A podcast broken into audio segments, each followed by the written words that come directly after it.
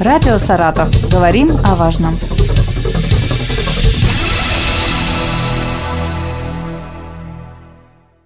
Здравствуйте, у микрофона Юлия Маслова. Сегодня в мире отмечается День жестовых языков. Памятную дату провозгласили в декабре 2017 года.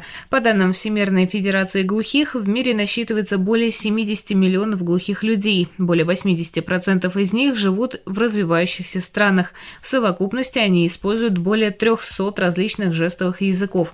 Сегодня со мной в студии Елена Станиславовна Шакирова, переводчик русского жестового языка Центра адаптации и реабилитации реабилитации инвалидов «Парус надежды». Здравствуйте. Здравствуйте, Юлия.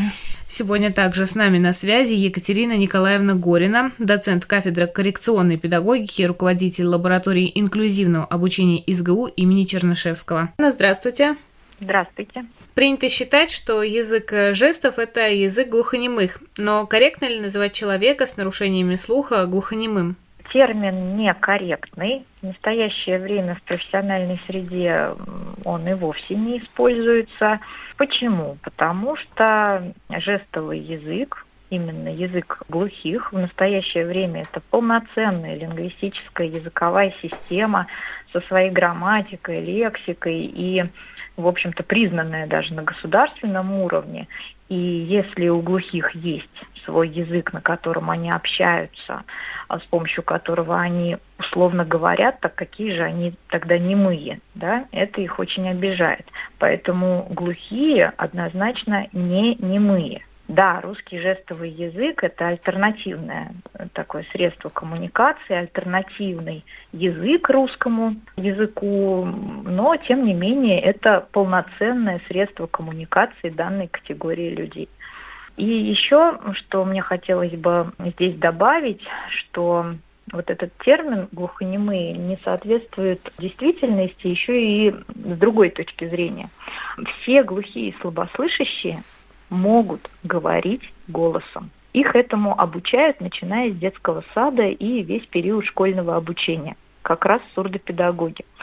Другой вопрос в том, что у всех очень разный уровень развития речи, у всех людей с нарушениями слуха от отсутствия речи, в основном такое бывает при таких сопутствующих других нарушениях, до речи, которая может совсем не отличаться от речи слышащего человека.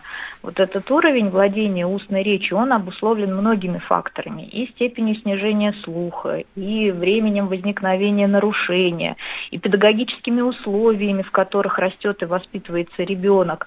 Большая разница, когда ребенок воспитывается в семье слышащих родителей и в семье неслышащих родителей, и индивидуальными особенностями ребенка. Не все э, используют или любят пользоваться голосом и этой устной речи, так как если она сильно искажена, человек может просто стесняться. Потом любой чужой, неродной язык очень сложен для того, чтобы его изучить, начать на нем не просто говорить, а мыслить.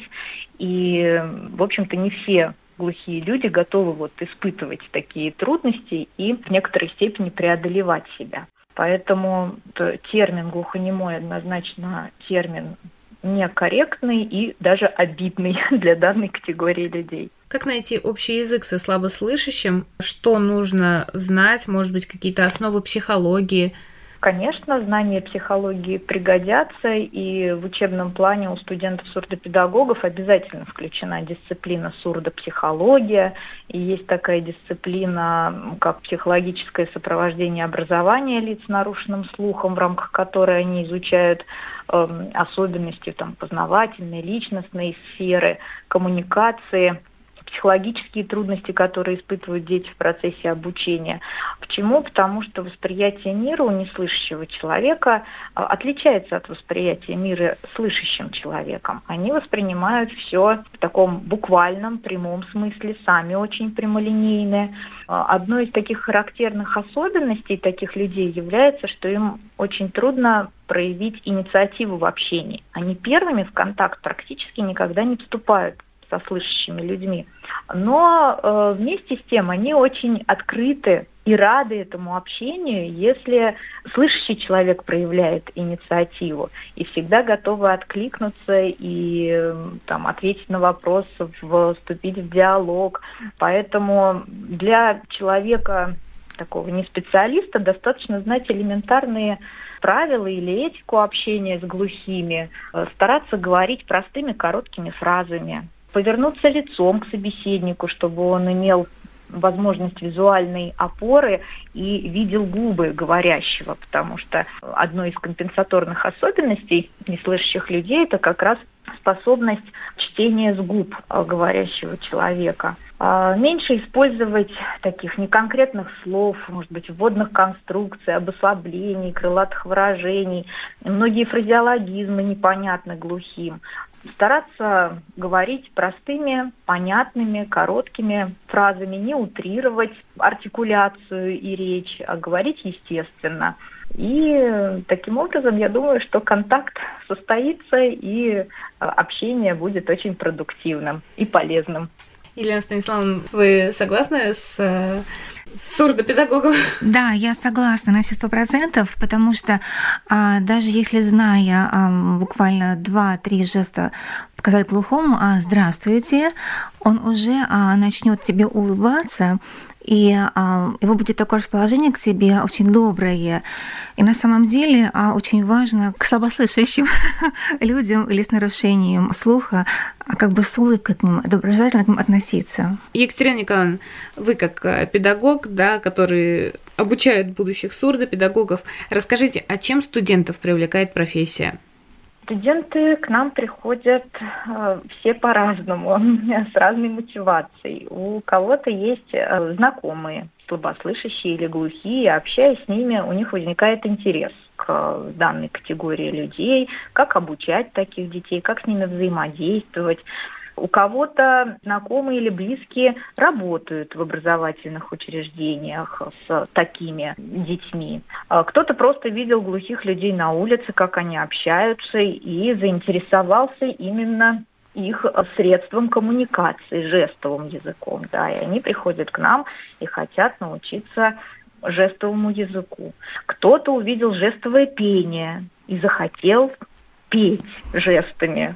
А одна у нас девушка э, в настоящий момент обучается на третьем курсе, она, обучаясь в школе, находила в социальных сетях сурдопедагогов и расспрашивала их, как они работают, что они делают. То есть такой был целенаправленный интерес к профессии. Ну и, соответственно, она пришла и поступила на данный э, профиль, и сейчас очень активно погружается в профессию, рано начала тоже практиковать.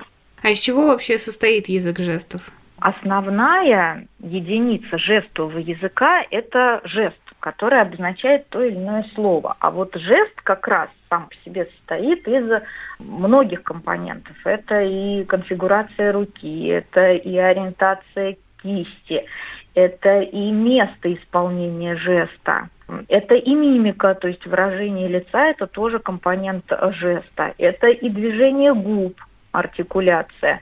И в общении люди с нарушениями слуха комплексно могут использовать как жестовый язык, так и частично что-то дактилировать, то есть показывать с помощью пальцев те или иные слова. Как правило, это имена собственные или названия, которые нельзя обозначить жестом. А могут что-то проговаривать, те слова, которые им легко произнести. Поэтому вот такое общение глухих, оно очень экспрессивное и а, наполнено многими компонентами и составляющими.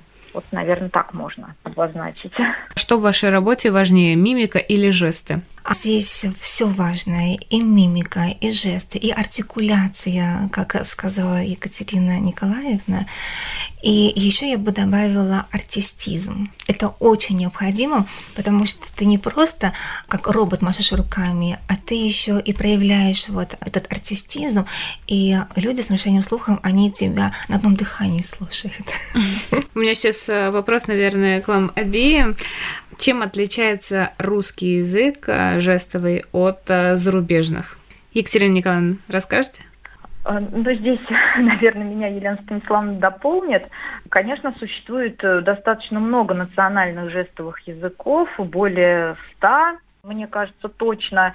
Есть международный жестовый язык жестуна, но отличаются они тем, что одно и то же слово обозначается, обозначается разными жестами, показывается по-разному или одним жестом могут обозначаться разные слова. И если не знать как бы специфику, лексику, словарь жестов конкретного национального языка, то можно не понять друг друга. Да, спасибо. Я дополню, поскольку в каждой стране есть а, свой жестовый язык. А когда меня спрашивают, да почему не может быть такого, чтобы один русский жестовый язык, я говорю, да, то есть вы приезжаете во Францию, там французский жестовый язык. Допустим, американский жестовый язык, он немножко отличается от британского жестового языка, но там не сильно, но есть отличия. Также, допустим, скажем, слова, да, мы же говорим там мама, папа, а в Америке говорят mother, father, и да, отличие жест, отличие слова, да. Это также, как, скажем, иностранный язык. А вот есть ли сленг у слабослышащих людей? Не знаю, можно ли так сказать, но вот э, один из э, примеров у неслышащих людей, у них есть так называемые жестовые имена, ники, которые они присваивают, могут присваивать человеку либо по его внешним признакам, либо по другим очень ярким особенностям. Ну, например, вот в школе, где обучаются у нас глухие дети, они, э, учителей между собой могут вот называть этими никами по внешним признакам. Если там кто-то носит очки, значит, вот э, там Марья Ивановна обозначается у них как очки. Там э, Иван Иванович, у него есть борода, у него имя, э, ник Борода. Это между собой они так называют людей, обращаются к учителям по имени, без отчества, по имени, для того, чтобы вот не произносить это длинное, там, Екатерина Николаевна, это сложно очень для глухого человека. Некоторые слова по-своему обозначают. Такие слова, как «неужели», «по-прежнему» могут заменяться похожими по смыслу, там, выражаться мимически или какими-то звукоподражаниями. Ну вот, не знаю, можно ли это назвать такими сленговыми особенностями. Меня на работе а, называют ребята мой ник переводчик. Есть такой mm-hmm. жест переводчик. Mm-hmm. Даже, допустим, если у кого-то фамилия Зайцева, они покажут жест Зайц. Да, этот ник у них есть, mm-hmm. да. Mm-hmm. Екатерина Николаевна, вот как вы считаете, какими качествами, первичными знаниями должен обладать студент сурдопедагога или вообще человек, который собирается только пойти учиться на эту профессию? Любовь к детям, раз, терпение, выдержка, потому что процесс слухоречевой реабилитации, э, обучения глухого ребенка, слышать, слушать, дифференцировать звуки мира, обучение устной речи. Это процесс очень трудоемкий, длительный, и не всегда он э, приносит те ожидаемые результаты, возможно. И поэтому здесь очень важен вот тот энтузиазм, вера в ребенка, вера в победу, в преодоление этих трудностей со стороны, конечно, специалиста. Ну, хороший интеллект, стремление к постоянному самосовершенствованию. Мы всегда говорим нашим студентам, что мы учимся всю жизнь, открываем что-то новое в своей профессии с течением времени, каждый день привносим что-то. Творческими способностями должен владеть, артистизмом, потому что общение с детьми, тем более с детьми Э, глухими и слабослышащими, оно должно быть эмоционально насыщено, чтобы ребенок эту эмоцию чувствовал в первую очередь. А если ребенок будет чувствовать тепло, то и отдача будет, и принятие будет совершенно иное. А у студентов какая практика во время обучения есть, вот общение с э, плохо слышащими? У нас очень большое количество практик. И, соответственно, уже на первом курсе в период вот учебного года, пока только там изучение даже не профильных еще дисциплин, а таких э, общеразвивающей направленности, э, у студентов э, есть волонтерская практика. Они активно у нас включаются в различные мероприятия, где сопровождают детей, и, ну не только детей, может быть, взрослых людей во время этих мероприятий. В конце учебного года, уже на первом курсе, у них ознакомительная практика, и мы стараемся в рамках этой практики познакомить их и с садологическим центром, и с центром психолого-педагогического медико-социального сопровождения. Дальше, на втором курсе, в течение всего учебного года, у них организационно-педагогическая практика, и они раз в неделю находятся у нас в образовательных организациях, в школах или в дошкольном отделении, вот при образовательном центре, сейчас он так называется у нас в городе Энгельсе, родник э, знаний. И целый день они включены в образовательный процесс, э, участвуют в различных воспитательных мероприятиях, сами играют с детьми. А с третьего курса начинается все производственная педагогическая практика, и где-то от месяца до двух месяцев, два раза в год студент вот выполняет полноценно функцию либо учителя, либо воспитателя, либо дефектолога, находясь в школе или в детском саду и непосредственно проводят занятия, взаимодействуют с детьми. В этот же период времени они отрабатывают свои умения и навыки в русском жестовом языке. Этот курс они тоже начинают изучать с первого курса. Сначала они изучают дактилирование и основы русского жестового языка, а с третьего курса у них основы сурдоперевода. И как раз вот уникальность нашего профиля сурдопедагогика в Саратском госуниверситете, на мой взгляд, она в том, что подготовка сурдопедагога сочетает в себе не только подготовку учителя-дефектолога, который осуществляет слухоречевую реабилитацию и коррекцию имеющихся нарушений у детей с нарушением слуха, а также обучает жестовому языку, и если студент мотивирован и хочет дальше продолжить то изучение и погружение, и стать сурдопереводчиком, то у него для этого есть все основания. Ему нужно будет только подтвердить свою квалификацию там в установленном порядке, и а навыки у них уже есть. То есть там такое количество э, часов в учебном плане по овладению русским жестовым языком, которое покрывает даже подготовку сурдопереводчиков в условиях средних профессиональных учреждений. Вот мне кажется, в этом наша уникальность. Поэтому все в руках студентов, какой они путь себе дальше выберут, тем они идут.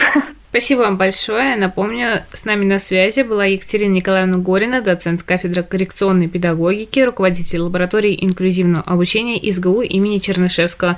Спасибо вам большое. Спасибо. Елена Станиславовна, давайте поговорим, как говорится, о вашей практике. Расскажите, в чем заключается ваша работа в Центре адаптации и реабилитации инвалидов «Парус надежды»? Чем конкретно вы занимаетесь? А, я а, работаю в автошколе. Я перевожу лекции а, преподавателя на жестовый язык конкурсантам с нарушением слуха. Как вы вообще пришли в эту профессию? Сколько вы уже в ней? Возможно, эта профессия нашла меня сама. Когда я окунулась а, в, в мир глухих и стала общаться со слабослышащими людьми, я поняла, что это мое призвание. И я очень захотела стать а, переводчиком русского жестового языка, потому что я увидела, что во сколько они нуждаются во мне, и я хотела быть а, для них, скажем так, другом, помощником. Как э, вы учили? Э, были ли какие-то сложности во время вот э, изучения языка? Э, что было самым увлекательным для вас и что было самым сложным? А, наверное, как и любой человек, который начинает изучать иностранный язык, я начала учить дактилологию. Это алфавит, а дактиль. После этого я перешла на жесты, и еще очень, скажем так, мне помогла практика общения с а, людьми с нарушением слуха. Потому что, правда говорят, хочешь знать язык, нужна практика. Ты общаешься с этим носителем этого языка, и ты больше и больше начинаешь. Потом я поступала на курсы повышения квалификации. Там я многому чему научилась на этих курсах. И так вот постепенно-постепенно и овладела в совершенстве жестовым языком. Как строится ваш диалог с подопечными? А, наверное, тяжело приходить в новый коллектив, да, и вам как-то нужно найти с ними общий язык, как-то повзаимодействовать. Вот расскажите, как строится вот эта коммуникация между вами на начальном уровне, и потом, может быть, вы становитесь друзьями. Юлия, когда приходят к нам конкурсанты, мне с ними легко. Расскажу почему. Во-первых, только стоит сказать им «Здравствуйте, меня зовут Елена». Им это очень приятно, что ты знаешь этот их родной язык. И они уже к тебе по-другому располагаются. То есть ты, да, как вы сказали, становишься для них другом, и такие теплые отношения, что для меня нет сложности вот выстраивать с ними эти отношения. Сложно ли синхронно с вот, педагогом, который говорит теорию, переводить? Наверное, будет сложно то, когда ты хочешь донести всю полностью информацию до людей с нарушением слуха. Но с преподавателем мы работаем уже, скажем так, не первый год, и мы на одной волне. Поэтому а, нет таких сложностей у нас. В 2016 году появился регламент о доступной среде, который разработали в ООН, и как бы по нему государство обязано предоставлять доступную среду для людей с инвалидностью. Были реализованы всяческие проекты, а изменилась ли ваша работа, стало ли ее больше вот после провозглашения этого регламента? В автошколе, где я работаю, а, было приобретено оборудование, которое помогает, скажем так, объемно получать информацию для людей с нарушением слуха. И это облегчает мой труд и мою работу, потому что они это визуально видят, и это помогает им. Вам приходилось ли сопровождать э, людей в учреждения социальной сферы, больница, какие-то другие учреждения? А, да, у меня был случай, когда я сопровождала слабослышащего а, женщину в поликлинику. Мы пришли к терапевту, и я переводила, но после того, как э, терапевт осмотрел подопечного, и она мне спросила, «А вы научите меня, пожалуйста, хотя бы двум-трем жестам. И Юлия, а вот вы не поверите, когда мы показали и подопечный, а здравствуйте, что у вас болит? И буквально через неделю я снова пришла к этому терапевту уже с другим а, пациентом, и терапевт сам говорит, здравствуйте, как дела? Что у вас болит? То есть это для а, людей, которые видят а, эти жесты, для них это очень приятно, очень радостно, что вот угу, сам доктор знает эти жесты. То есть вот, э, да, был такой у меня случай на практике. А как вы считаете, нужно ли каждому человеку, может быть, громко я, конечно, сейчас говорю, но человеку знать хотя бы пару жестов, что говорится на всякий случай, чтобы, если что, оказать какую-то помощь человеку, который не может говорить? Желательно, вы, да, знаете, хотя бы минимальный, а, скажем так, ну, не словарный запас, а хотя бы несколько жестов а, нужно бы знать, да. Потому что, как правило, большинство людей с нарушением слуха, они переписываются. Или, допустим, там телефон достал, там напечатал, да. А когда ты знаешь, вот, допустим, я вас могу научить, там, здравствуйте, да, вот меня зовут Юлия, а чем могу вам помочь? Да, это необходимо знать. А вот вы сказали, переписываются. Уровень образования позволяет это делать, потому что я сколько читала, и люди обсуждают, что не у всех э, слабослышащих уровень образования хорош, чтобы уметь переписываться. Как вы отреагируете на такое? Ну, смотрите, а, мы слышащие, у нас больше информации, у нас богатый словарный запас, а у людей с нарушением слуха у них, а, скажем так, маленький словарный запас, но есть а, среди слабослышащих очень грамотные люди, которые заканчивают высшее заведение, получают дипломы, и даже они очень грамотно общаются на жестовом языке, они настолько грамотно пишут. Это все зависит от того, насколько а, сам человек работает над собой. Есть среди них, которые читают книги. И я общалась с многими, а, даже вот когда ездила в Москву, ездила вот по работе, в командировку. Я даже общалась, а, поскольку я знаю, кроме жестового языка русского, еще американский жестовый язык, британский жестовый язык. Я знаю английский в совершенстве. И когда я общалась а, вот с носителями этого языка, я была очень восхищена их профессионализмом, их грамотностью. Так что есть среди людей с нарушением слуха образованные, грамотные Переводят ли книги, вот, может быть, кто-то там из э, тех людей, с которыми вы общались, вот, э, книги на жестовый язык? Или такой практики не было? А есть словари а, жестового языка, и там есть фотографии, а, есть описание этого жеста. А вот чтобы так вот книги, а, классику читать, да, ну, я таких еще не встречала книг, но есть книги. А что посоветуете начинающим переводчикам русского жестового языка, не сурдопедагогам, да, как вы сказали? В 2017 году, да, понятие поменялось сурдопереводчика на переводчика русского жестового языка. Вот что вы посоветуете начинающим? А, я бы им посоветовала терпение в этой работе, доброты, скажем так, огромной любви и самосовершенствоваться. Когда возникает проблема у человека с нарушением слуха, воспринимать эту проблему, через себя пропускать и самое, наверное, основное – любить свою профессию и быть востребованным. Спасибо вам большое. Напомню, сегодня в Международный день жестовых языков мы поговорили с Еленой Станиславовной Шакировой, переводчиком русского жестового языка Центра адаптации и реабилитации инвалидов «Парус надежды». Спасибо вам большое. И вам спасибо, Юля, очень приятно. Радио «Саратов». Говорим о важном.